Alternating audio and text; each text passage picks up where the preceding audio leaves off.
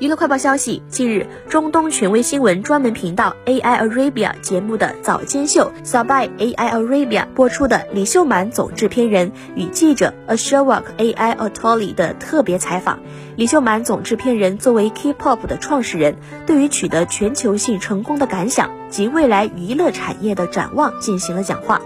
李秀满总制片人就1995年创立 SM 娱乐以来，经历无数岁月，现在取得成功的 K-pop 旅程发表感想：K-pop 现在正处于发展阶段的历史现象，成长得非常迅速，也感到很有成就感。韩流开始之前也就这个位置，S M P 成为 K-pop，并在全世界范围内广为人知。直到现在，我好像一直和 K-pop 共存。现在仍然有很多发展的可能性，在今后的发展之路也非常期待。